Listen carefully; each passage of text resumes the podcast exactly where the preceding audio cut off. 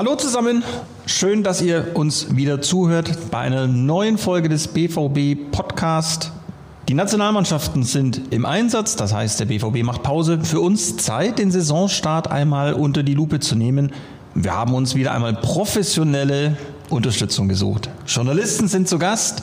Sascha Klaverkamp von den Ruhrnachrichten und Matthias Dersch vom Kicker. In der ersten Folge von zweien, in der nächsten Woche geht's mit den beiden noch einmal weiter, haben wir uns über einen verrückten Transfermarkt in diesem Jahr unterhalten, über das, was der BVB geholt hat, über Jaden Sancho, der nach wie vor bei uns ist. Und dabei wünschen wir euch jetzt viel Spaß beim Zuhören. Geführt haben den Podcast Philipp Oppel und mein Name ist Daniel Stolpe. Ihr hört den BVB-Podcast, präsentiert von 1 und 1.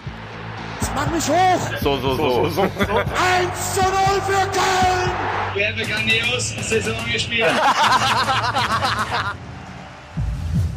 ja, grüß euch. Freue mich sehr, dass ihr da seid. Heute wieder mal zu viert. An meiner Seite sind Sascha Klaverkamp, der Sportchef der Ruhrnachrichten, und Matthias Dersch, Redakteur beim Kicker und dort zuständig für den BVB und die Nationalelf. Philipp Oppel ist auch mit dabei, unterstützt mich. Mein Name Daniel Stolpe. Und äh, ja, ich freue mich sehr auf den Podcast mit euch, denn wir haben es heute mit absoluten Podcast-Profis zu tun, würde ich sagen. Sascha, ähm, da, was den Podcast, da, muss ich jetzt, da muss ich jetzt durch. Hui. Ja, ja, was den Podcast angeht, äh, hat Philipp recherchiert, seid ihr uns einige Ausgaben voraus. Ähm, stimmt die Zahl 235? Äh, erwischte mich auf dem linken Fuß, aber deutlich über 200 sind es auf jeden Fall. Aber hey, ihr habt doch noch nie gelogen. Stimmt auf jeden Fall. Die erste Spitze. der Kampf könnte, eröffnet. Könnte gut werden heute. Ähm, Matthias, der Kicker ist in der Richtung auch sehr aktiv. Ähm, einige News-Formate natürlich, einige Voice-Formate und Kicker Meets the Zone. Ist das für dich dann ein Pflichtstück? Das wird jetzt hier ein Pflichtstück, glaube ich. Ja, der Klavi wird mit Sicherheit die Messlatte sehr hochlegen. Der ist ja auch ein, extra, ein absoluter Vollprofi, haben wir gerade gehört. Naja, ich versuche mal mitzuhalten. Aber ich meine, ob du ähm, dir auch Kicker Meets the Zone, glaube das sind wir bei Folge 54 oder 55, die gibst du dir dann auch immer jede Woche? Ja, die gebe ich mir natürlich jede Woche, vor allem wenn BVB-Gäste zu Gast sind. Aber das ist immer ein bisschen schwierig. Ne? Wir, wir verhandeln Spitze. da schon seit Monaten mit euch und irgendwie kommt immer was dazu. Ja, nach heute wird es besser, habe ich gehört. Ja, ja, also ja. das ist natürlich ja auch äh, der Grund meines Besuchs, ne, damit ich dann im Gegenzug sagen kann, jetzt schickt ihr uns aber auch mal ein. Ich glaube, Philipp hatte noch gar nicht die Rekordtaste gedrückt. Ich glaube, wir müssen noch mal ganz neu anfangen, oder?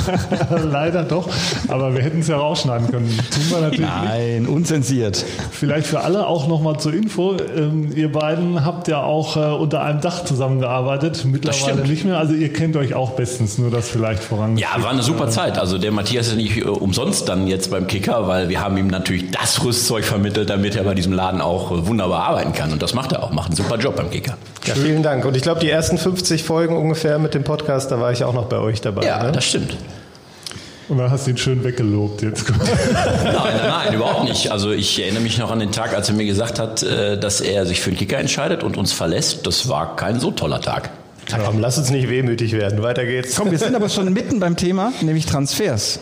Ja, so wie Matthias Dersch. Für den Dersch habe ich aber keinen Cent bekommen damals. Als ablösefrei. Ich den Kicker habe ziehen lassen. Ablösefrei. Ablösefrei. Ja, aber schlimm. So, es war Deadline Day in dieser Woche. Ähm, das wird ja mittlerweile irgendwie zelebriert wie Weihnachten und Ostern zusammen. Wie sieht das in den Redaktionen aus? Geschmückt und heute geht's los? Ja, ich habe mein, mein gelbes Röckchen und das Deadline Day T-Shirt natürlich heute ausgezogen, weil ja der Deadline Day eben abgelaufen ist.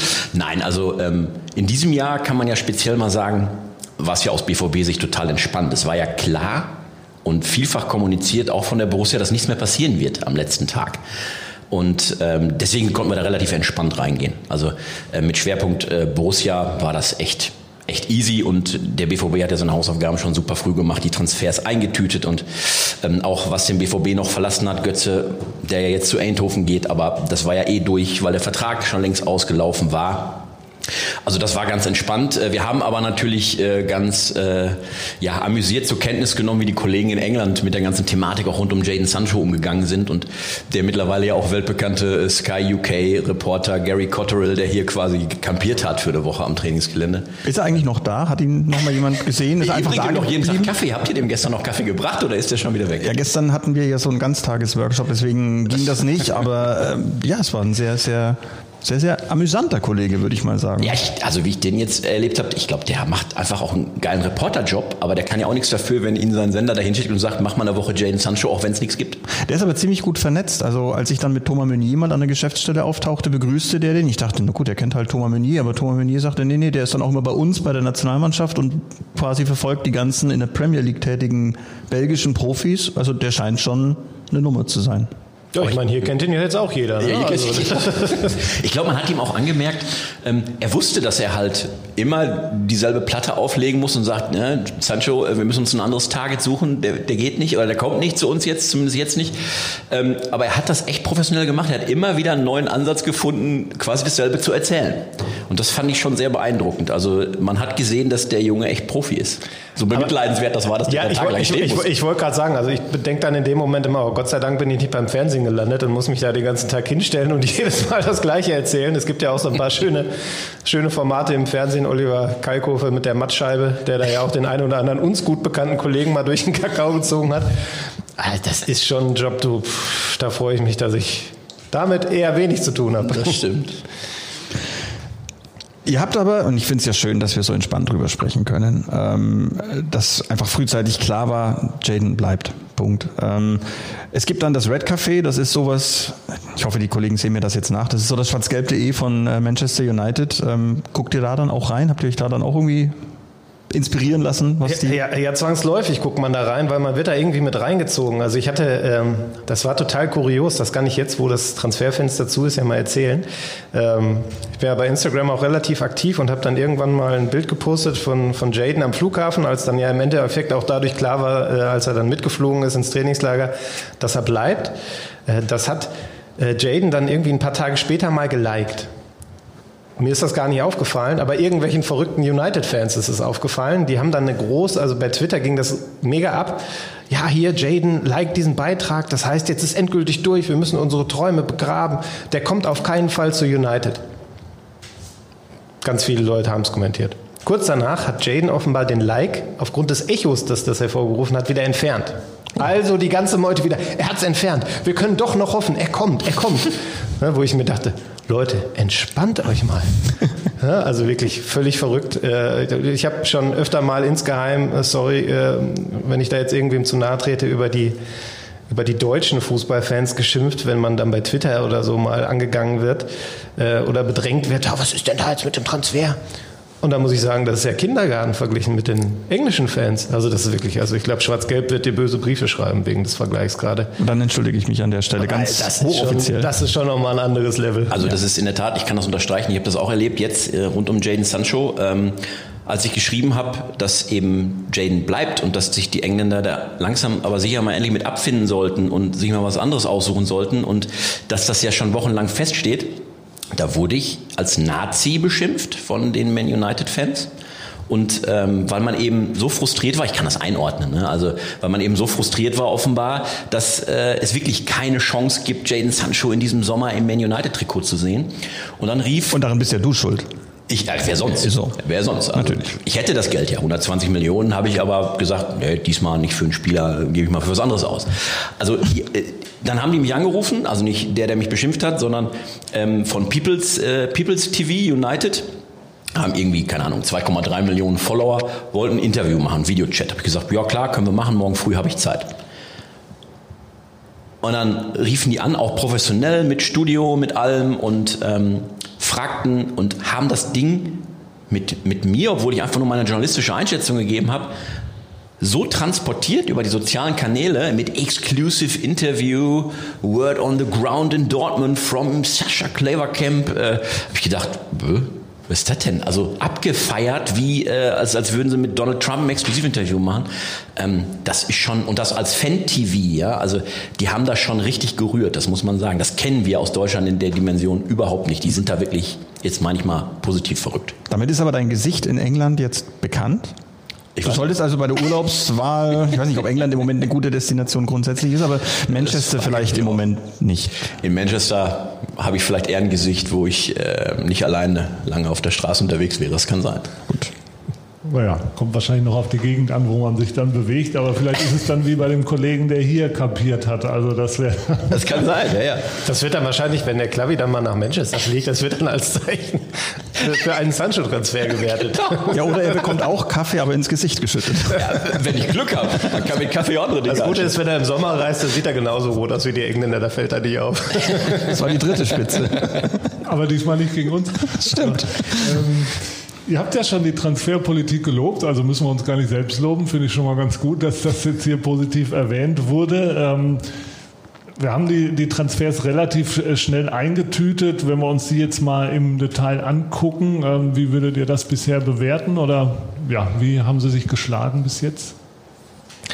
Ja, ich fange mal mit, mit Jude Bellingham an vielleicht. Wir bleiben in England. Genau, wir bleiben in England. Gut, dass der Kollege den nicht direkt wieder mitgenommen hat, wenn er den Sancho schon nicht gekriegt hat. Ähm, das ist natürlich ein Transfer, ähm, wo man so denkt, okay, der ist 17, kommt aus der zweiten Liga, kostet eine Stange Geld. Ähm, natürlich sind da gewisse Zweifel dann mit dabei und mit YouTube wissen wir mittlerweile alle umzugehen. Es gibt die tollsten Highlight-Videos, wahrscheinlich könnte man die selbst von Klavi und mir schneiden, dass man denkt, oh, da könnte aber also vielleicht Regionalliga. Ja, wehe, man sieht dann eine Szene, die länger dauert als zwei Sekunden. Ähm, also da muss man immer vorsichtig sein, aber man hat dann natürlich schon in der Recherche mit Leuten gesprochen, ähm, als klar war, dass Bellingham da ein Ziel ist und hat da schon immer gehört, was für ein wunderbarer Fußballer das sein soll und wie, wie, wie weit und wie reif der auch schon sein soll. Trotzdem ist man da natürlich erstmal zurückhaltend. Ja, und dann hat man den hier gesehen in den ersten Trainingstagen, in den ersten Testspielen auch und hat direkt das Gefühl gehabt, okay, das ist wirklich einer. Ja, und ähm, da haben sie auch nicht zu Unrecht diese Summe für bezahlt. Also von dem bin ich äh, wirklich schwer beeindruckt, auch von der ganzen Art, wie er auftritt, wie er sich in Interviews präsentiert. Die gibt er ja bislang nur euch, aber ähm, da kommt er gut rüber und äh, man merkt dann auch schon, das ist ein besonderer 17-Jähriger, äh, nicht nur auf dem Feld. Das ist wirklich ein Transfer, der, der dem BVB sehr gut gelungen ist. Ähm, bei Thomas Meunier haben wir gerade schon Wenn ich ganz erwähnt. kurz einhaken darf ja. noch bei Jude, es ist schon erstaunlich, jetzt nicht nur er, wie weit diese 17-Jährigen heute teilweise sind. Also ja, für mich ist es auch so, also diese, diese Reife ist wirklich nicht nur auf den Platz zu begrenzen. Was der schon als 17-Jähriger mit dem Ball und an Spielverständnis mitbringt, das ist schon gewaltig. Und dazu kommt dann eben auch noch diese Reife abseits des Rasens, wo du vielleicht früher dann eher noch auf den einen oder anderen, vielleicht auch Schüchternen getroffen bist, der ähm, vielleicht auch medial noch nicht so wirklich sich bewegen konnte und ähm, vielleicht auch im Umgang mit älteren Spielern eher noch so ein bisschen zurückhaltend war da ist der ganz anders. Also der weiß sich zu behaupten, nicht nur auf dem Platz, sondern eben auch in so einer Mannschaft, wenn sie gerade nicht spielt. Es wäre auch nicht anormal, dass ein 17-Jähriger noch leicht kindlich ja, oder genau. Teenager-mäßig ist. Aber ja, das glaube ich auch. Und, und, ich meine, ihr habt ja mit, mit Gio Reyna noch einen zweiten 17-Jährigen aktuell, der, der jetzt am letzten Spieltag dann drei Assists gegeben hat, der eine, eine ganz tolle Entwicklung genommen hat in den letzten Monaten. Bei ihm denkt man ja, okay, das ist dann vielleicht auch ein Stück weit biografisch bedingt durch die, durch die Geschichte mit seinem Bruder, der dann verstorben ist, dass der einfach sehr früh in eine Rolle gekommen ist, wo er eben mehr Verantwortung Verantwortung übernommen hat. Aber ich stimme dir da voll zu. Das ist schon, schon ein Trend, den man da erkennen kann. Ihr habt mit Mukoko ja noch einen, der, der noch mal jünger ist der auch schon, was so, was so seinen Arbeitsethos angeht, ähm, wenn man mit Leuten spricht, echt beeindruckend unterwegs ist, äh, der auch irgendwie noch eine soziale Komponente mit reinbringt. Ich habe letztens die schöne Geschichte gehört, dass er einem Mitspieler irgendwie geholfen hat, eine Matratze zu transportieren und so. Also ähm, das ist schon erstaunlich. Ähm, wir, wir, meckern ja immer viel über diese Akademien und ähm, dass da eine Menge Persönlichkeit verloren geht. Ähm, es gibt dann auch Ausnahmen und ähm, dass die häufig aus dem Ausland kommen, da muss man vielleicht dann auch mal das deutsche System dann nochmal hinterfragen. Wie kann man das fördern? Dass eben auch die deutschen Talente, Mukoko ist da für mich eine Ausnahme, es schaffen, dass äh, diese Persönlichkeit eben auch hier zu entwickeln, dass dann nicht äh, die Leute aus dem Ausland kommen, das mitbringen, sondern wie schafft man es, dass die deutschen Spieler das auch haben? Weil das fehlt mir, bei den deutschen. Jugendlichen fehlt mir das manchmal noch. Und umso beeindruckender finde ich, wenn wir beim Jude Bellingham zum Beispiel sind, der kommt aus einem anderen Land, der ist noch Teenager, ähm, der muss sich quasi hier auch in seinem normalen Leben behaupten. Das ist eine Sprache, mit der er wenig Berührungspunkte hatte vorher. Ähm, trifft auf ganz viele neue Menschen und hat da nicht immer Leute um ihn rum, die ihn da leiten, automatisch, wie das in einer Familie zu Hause ist. Umso beeindruckender finde ich, was die dann leisten und äh, wie sie sich präsentieren. Also wenn ich mir vorstelle, ich denke zurück, obwohl ich das kaum schaffe, weil ich schon so alt bin, als ich 17 war und man hätte mich in ein anderes Land gepflanzt von heute auf morgen, wie wäre ich da klargekommen? Weiß ich nicht, ob ich das genauso gut geschafft hätte, Status Quo, wie es ein Jude Bellingham oder wie es ein Gio Reyna in dem Alter macht. Ähm, deswegen muss ich sagen, ziehe ich davor den Hut. Ja. Und deswegen finde ich auch, also bei aller Begeisterung, die wir ja über die Jungs haben, die ihr auch medial habt und zum Ausdruck bringt, wir müssen natürlich immer auch die Kirche im Dorf lassen und den Jungs Zeit geben. Und auch, glaube ich, mal akzeptieren, wenn dann irgendwie mal zwei, drei Spiele dabei sind, die nicht so gut sind, dass das nicht gleich ins Gegenteil umschwingt, sondern dass man die Geduld mitbringt. Also ich sage ganz ehrlich, als wir Jude Bellingham verpflichtet haben, mhm. haben wir uns natürlich was davon versprochen. Und trotzdem war uns auch klar, das ist ein Spieler, der im ersten Jahr, wenn der acht oder zehn richtig gute Spiele macht, dann ist es für einen 17-Jährigen in der Mannschaft auf dem Niveau von Borussia Dortmund ehrlich gesagt schon keine Selbstverständlichkeit. Das trauen wir ihm aber zu.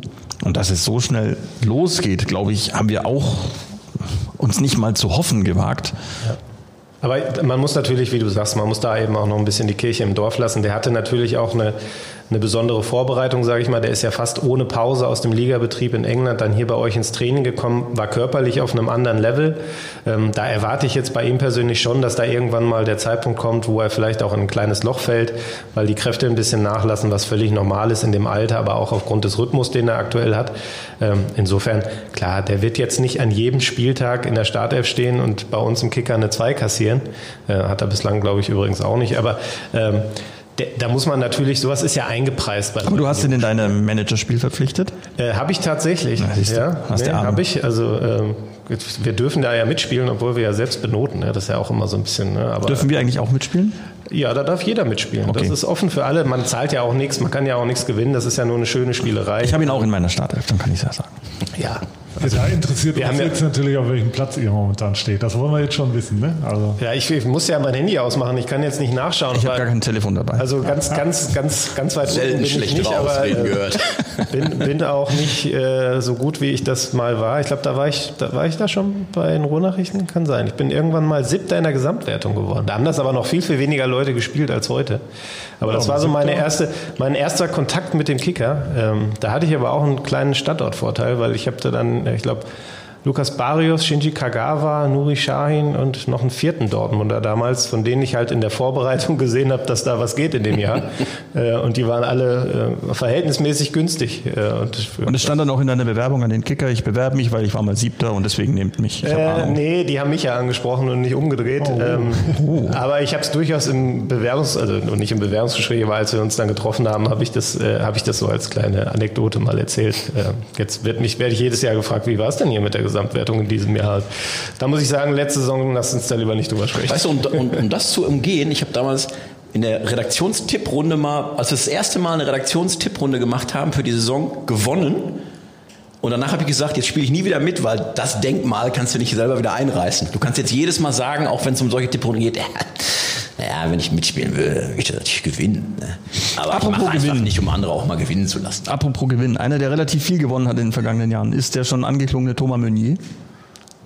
Ja. Wie ist euer erster Eindruck von dem? Ja, wir haben jetzt viel gelobt. Ähm, bislang bei Meunier muss ich noch ein kleines Fragezeichen dahinter setzen. Also grundsätzlich verstehe ich schon den Gedanken hinter dem Transfer, ähm, weil er eben eine Komponente reinbringt, die sein Vorgänger auf der Position, äh, Ashraf Hakimi, nicht hatte, nämlich Erfahrung, körperliche Robustheit, vielleicht auch so ein im positiven Sinne so ein Drecksau gehen. Also der weiß schon, sich zu wehren. Ähm, Sportlich muss ich sagen, ähm, braucht er, glaube ich, noch ein bisschen. Man denkt ja irgendwie, der ist schon Ende 20 und hat bei Paris gespielt und äh, da müsste es schneller gehen, als es bei Bellingham zum Beispiel geht. Aber ich finde schon, dass er da noch Anpassungsschwierigkeiten hat. Ähm, seine Flanken sind noch recht ungenau. Wir haben den Supercup alle gesehen, wo er die Riesenchance hatte vor Neuer, wo er den Ball dann übers Tor schießt. Ähm, also nochmal, ich verstehe den Gedanken hinter dem Transfer, aber ich glaube einfach, äh, da muss man, da muss man ihm noch ein bisschen Zeit geben. Ähm, aktuell würde ich, würde ich da vielleicht eine 3 Minus verteilen oder so als Note für ihn. Da muss noch ein bisschen mehr kommen. Ich glaube aber auch, dass da mehr kommen wird. Er war ja auch verletzt in der Vorbereitung. Kann es auch ein Argument sein, dass der anders als Bellingham, der eben, wie du sagtest, voll im Saft kam, ich weiß gar nicht, wann der zuletzt gespielt hatte. Wahrscheinlich irgendwann im Februar im Champions League Hinspiel bei uns in Dortmund. Und danach war in Frankreich die Liga zu Ende und äh, ich glaube, dass das so eine, bei den beiden, über die wir gerade gesprochen haben oder noch sprechen, mit Jude Bellingham und Thomas Meunier, dass das eben so eine Frage der Erwartungshaltung ist. Bei Jude hatte niemand eine große Erwartung. Wir geben ihm Zeit, der kommt aus Birmingham, aus der zweiten Liga. Das wird dauern. War aber nicht so. Es explodiert. Deswegen, wow, besonders positiv. Bei Thomas Meunier dachte man, belgischer Nationalspieler, boah, da ist, da kommt richtig was und da ist richtig Qualität und da ist Erfahrung und so, die kommt. Ähm, die hat er ja auch. Steht ja völlig außer Frage und der hat auch fußballerische Qualität. Aber der kann sie eben noch nicht abrufen. Aus welchen Gründen auch immer. Da kann auch eine lange Spielpause mit zu tun haben, sicherlich. Ähm, aber die Erwartungshaltung war eine andere. Und deswegen fällt er uns auch, glaube ich, so negativ auf, in Anführungsstrichen. Ähm, da ist noch Luft nach oben, das finde ich auch bei ihm. Ähm, aber ich glaube, es hat auch damit zu tun, was erwartest du von jemandem durch seinen Namen, durch das, was er bisher leist, geleistet hat an anderer Stelle. Und da ist eben Meunier auf einer anderen Stufe als Bellingham hier schon gestartet. Und deswegen, glaube ich, ist in der Wahrnehmung noch relativ viel Luft bei Meunier nach oben. Und dann ersetzt er natürlich auch einen Spieler, der in der Vorsaison äh, viele Tore geschossen hat, viele Tore vor, vorgelegt hat und eben auch dieses irre Tempo hatte.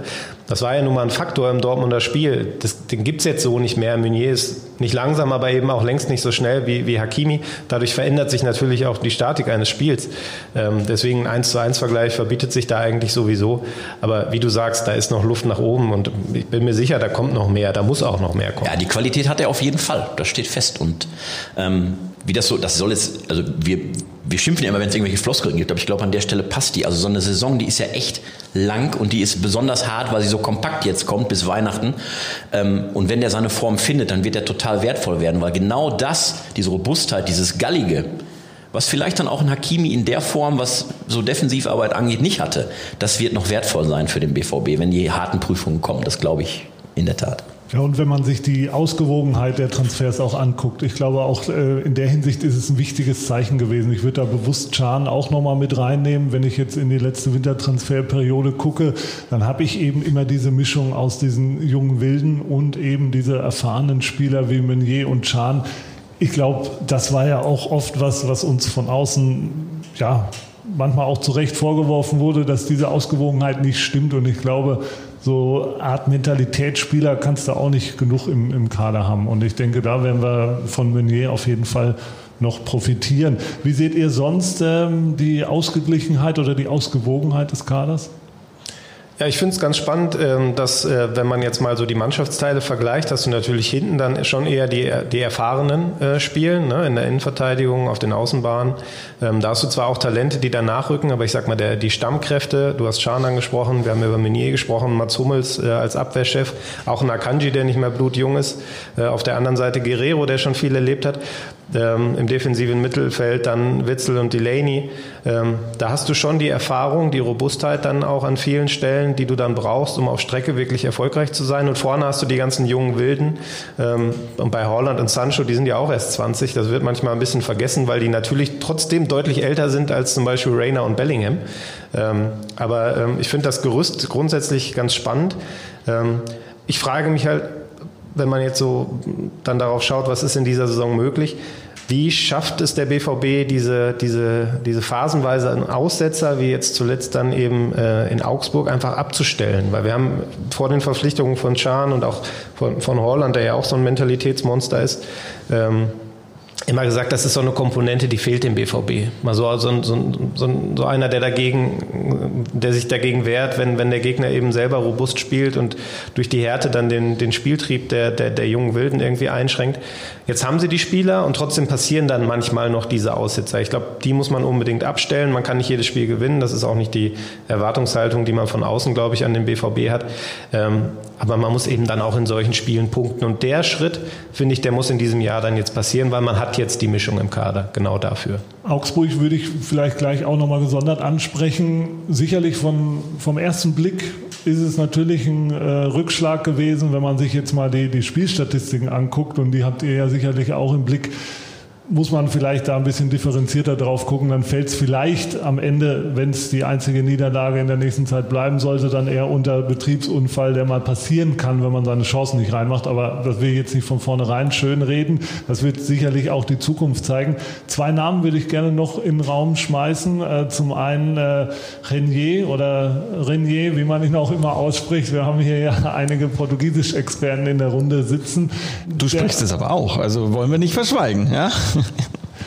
da vielleicht eine, eine, erste Einschätzung ist vielleicht bei ihm auch noch ein bisschen schwierig. Er ist ja auch noch blutjung mit 18 Jahren. Ich finde es vor allem äh, interessant, da kann ich ja glaube ich mal ein Geheimnis verraten, Matthias, ähm, als du dich mit möglichen Ersatzkandidaten für den Fall X beschäftigt hast, ähm, wenn es stimmt, dann tauchte der Name Renier an erster oder zweiter Stelle auf deiner Ersatzbesetzungsliste auf. Erzähl mal. Ja, Tatsache. Also das ist ja, äh, das gehört ja auch so zu unserem, zu unserem Job, sage ich mal, dass wir nicht nur versuchen, Nachrichten rauszukriegen, sondern vielleicht im entscheidenden Moment schon einen Schritt weiter zu sein. Und ähm, Ich habe äh, früher als, als kleiner Junge immer schon gerne so Fußballmanager am äh, PC gespielt und ähm, finde das dann immer total spannend. Wenn Bist auch mal Siebter geworden, ne?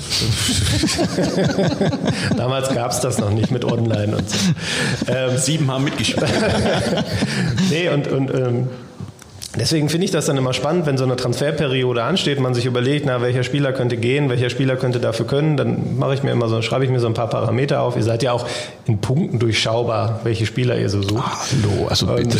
Und da will ich jetzt der Scouting-Abteilung überhaupt nicht zu nahe treten mit. Ähm, aber ja, da tauchte der Name Renier auf. Ähm, nicht ganz oben. An erster Stelle stand noch jemand anders. Ich habe den Namen ehrlich gesagt jetzt gerade nicht parat. Aber er war dabei. Ich hatte da damals allerdings dann schon ein Fragezeichen dahinter gesetzt aufgrund seiner Transferhistorie, weil Real ihn ja gerade erst gekauft hatte. Aber man hat ja auch in dieser Wechselperiode gesehen, dass Leihgeschäfte ziemlich en vogue sind aufgrund der Corona-Situation. Und äh, ja, insofern ähm, kam er jetzt nicht als Ersatz für Sancho, sondern als Ergänzung und ähm, finde das ganz spannend, aber wie ihr schon gesagt habt, der braucht auch noch ein bisschen Zeit. Der, hat, ähm, der ist nach Europa gekommen, hat glaube ich zwei oder drei Spiele für die zweite von Madrid gemacht und dann kam Corona und hat ja alles auf Null gesetzt äh, und das war sicherlich für ihn auch keine leichte Situation dann neu in, in Spanien damals ähm, und man sieht es ihm jetzt ja auch noch an, dass er Anpassungsschwierigkeiten hat. Ähm, aber das ist ja zum Beispiel nicht mit, mit Bellingham zu vergleichen. Ich kann ihn auch noch nicht einschätzen, den Renier, äh, spreche ich das richtig aus? Ja. Wäre quasi nativ Portugiese. Ja. Also Renier. Ähm, ich kann ihn auch noch nicht einschätzen und ähm, ich frage mich halt, wie kann sich dieser junge Mann, der sicherlich hochbegabt ist äh, in, in, als Fußballer, aber wie kann der sich beim BVB entwickeln, ähm, weil er eben noch so einen Rückstand hat aus diversen Gründen, haben wir gerade, hast du gerade richtigerweise gesagt. Ähm, aber wird der Spielpraxis bekommen überhaupt, um sich wirklich entwickeln zu können? Also ähm, hat der BVB die Möglichkeit, einen wie Renier überhaupt ins Feld zu schicken, aufs Feld zu schicken? Wenn man weiß, der braucht noch Zeit und der kann uns im Moment noch nicht helfen, Du brauchst aber Hilfe in gewissen Spielen, wenn du eine zusätzliche Offensivwaffe brauchst. Das ist ihm zu wünschen, dass, dass, dass diese Spielpraxis kommt. Aber ich mache da mal ein großes Fragezeichen dran in diesem Moment, ob der Junge, ähm, und wir wollen ja alle, dass Holland und Sancho gesund durch die Saison kommen, ähm, wirklich häufig spielen wird. Ja, ich meine, du hast natürlich jetzt schon den kleinen Vorteil, dass du fünf Wechsel vornehmen kannst. Ne? Das ermöglicht ja den Trainern schon, gerade an Wechselposition vier und fünf dann eben auch mal ein Renier zu bringen. Das ist ja auch schon vorgekommen in dieser Saison.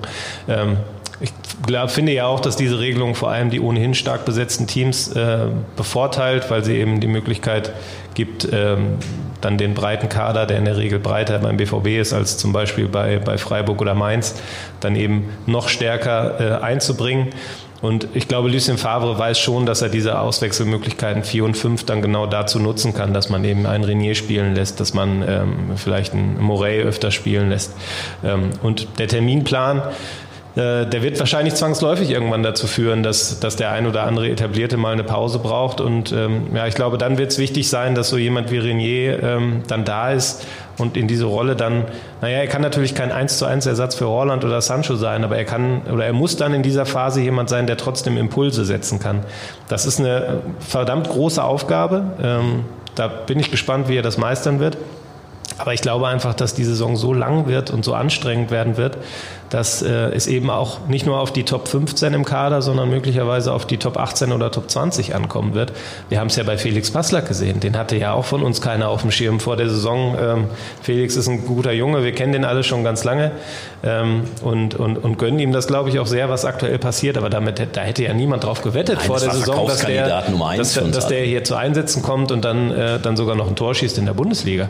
Äh, und ich finde, das Beispiel zeigt, wie, wie sehr es diesmal eben auch auf solche äh, vermeintlichen äh, Hinterbänkler im Kader ankommt. Ähm, weil es können Situationen entstehen, relativ schnell entstehen, ähm, wo man diese Spieler braucht. Ich würde das Wort ähm, ersetzen durch Rollenspieler. Ich glaube, dass du Spieler brauchst, die ihre Rolle akzeptieren, die wissen, ich bin vielleicht für die letzte Energie der letzten 10, 15 Minuten da, eine Führung über die Zeit bringen oder doch nochmal eine Wende herbeiführen. Ich kann euch bei Renier erzählen, wenn wir jetzt hier sitzen und äh, nett miteinander plaudern, ähm, hat der Junge, obwohl die Mannschaft heute frei hat, ähm, gesagt, wie wär's, ich würde am Mittwoch mal eine Einheit einlegen, ist überhaupt jemand am Gelände? Ähm, der hat sich also so eine Stunde, eineinhalb gebucht, der geht ein bisschen in den Kraftraum, der geht auf den Platz, der macht ein paar Läufe, der macht ein bisschen was mit dem Ball. Ähm, das bringt er also mit. Also der bringt das schon mit, zu sagen, ich weiß, wie du es richtig angesprochen hast, ich bin im Januar ähm, aus Brasilien nach Spanien gekommen, was deutlich einfacher ist, kulturell und sprachlich. Ähm, dann kam die ganze Situation, wie sie gewesen ist und plötzlich landet er in Deutschland und sagt, ich weiß, ich habe da einen ganz schönen Rucksack noch auf.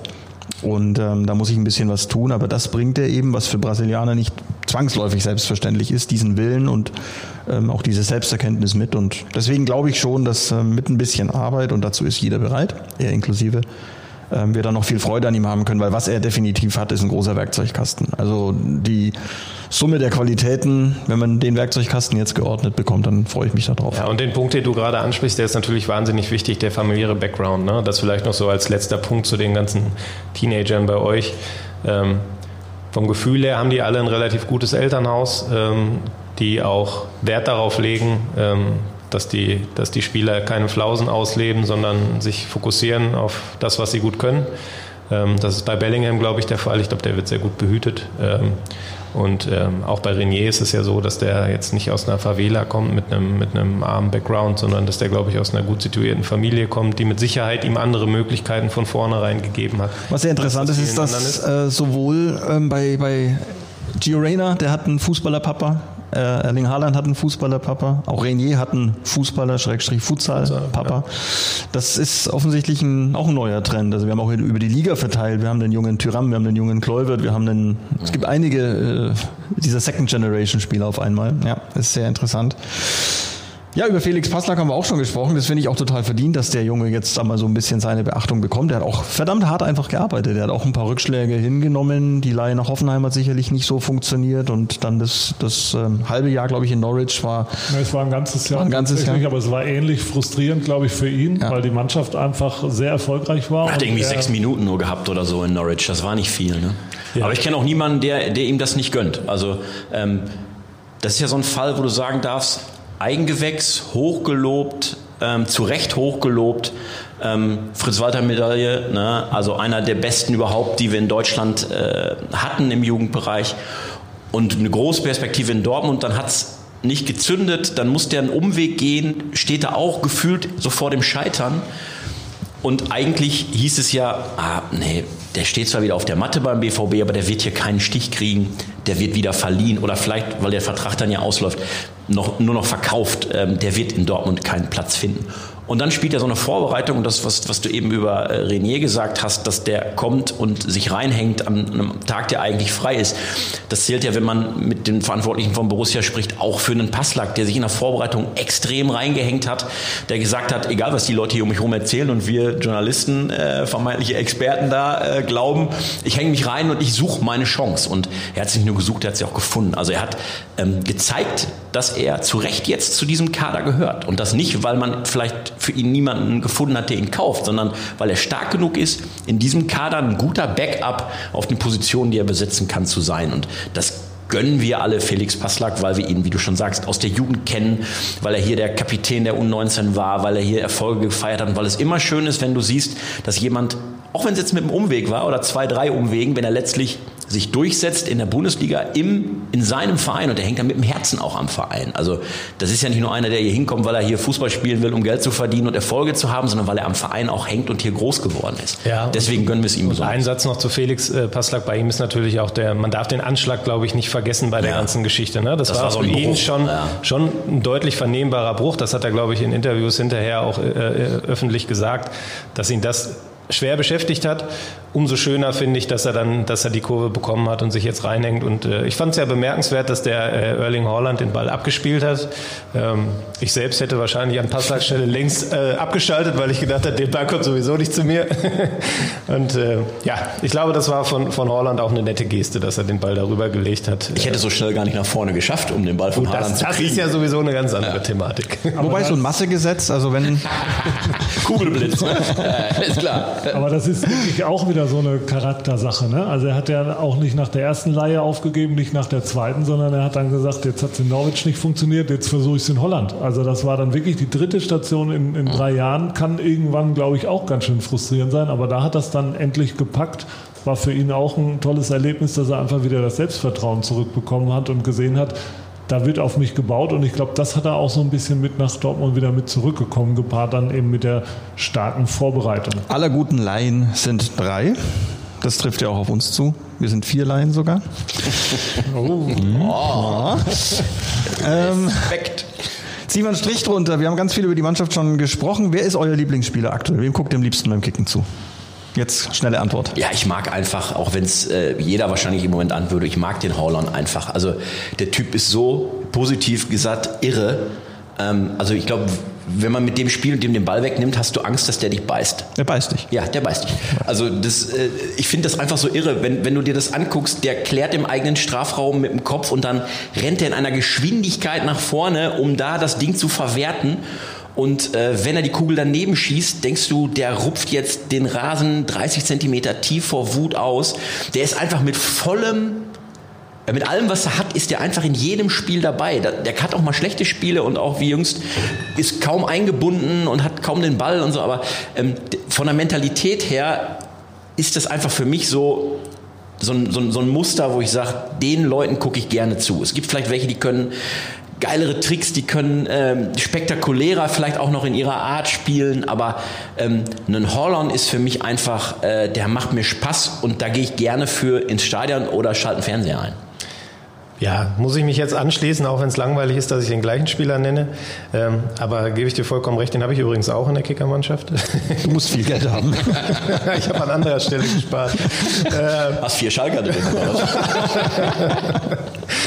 Ja, habe ich tatsächlich. so.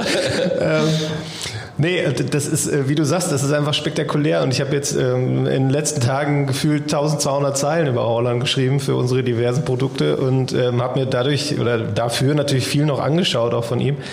Und, und diese Lauftechnik, ich bin ja mit einer, mit einer Leichtathletin äh, äh, verheiratet, äh, die lacht sich immer kaputt, wenn der dann da, der schaufelt ja immer so, ne? der schaufelt die Luft ja weg, sieht ja unheimlich lustig aus. Und da gibt's ja auch tolle Internetvideos, wie er irgendwie Usain Bolt davon sprintet und so. Der Typ ist einfach eine Show, ob der jetzt da im, im Sommerurlaub dann äh, mit der Kettensäge im norwegischen Fluss steht oder auf dem Trecker fährt oder was, das ist halt einfach immer lustig, dem zuzuschauen. Und der bringt halt unheimlich viel sportliche Qualität mit. Ich glaube, den sollte man genießen, solange er hier hier ist. Ja, der hat einfach unglaublich viel Energie. Also auch so rund um die Spiele und der hat ja immer noch, ähm, ich glaube, er hat es jetzt ein paar Mal schon widerlegt, dass man mit ihm ja auch vernünftige Interviews führen kann. Die Ruhrnachrichten hatten eins, ich durfte dabei sein. Das war sehr, sehr gut, sehr, sehr amüsant und sehr, sehr wortreich. Es waren lange Sätze. Ich war es waren lange Sätze. Es kommt immer auf die Fragen an. Aber der so. Typ hat einfach eine unglaublich positive Energie. Du kannst mit dem wahnsinnig viel Spaß haben. Das macht wirklich, es macht wirklich Spaß mit ihm. Das war's dann schon mit Teil 1 unserer Doppelfolge in der Nationalmannschaftspause. Ich danke euch bis hierhin. Es war sehr interessant, über den Kader mit euch zu sprechen. Und in Folge 2 würde ich dann auf den Saisonstart mit euch blicken wollen, gemeinsam wieder mit Philipp Oppel. Und natürlich, die Champions League geht dann auch los. Bis zur nächsten Woche. Das war's schon wieder. Hat's euch gefallen?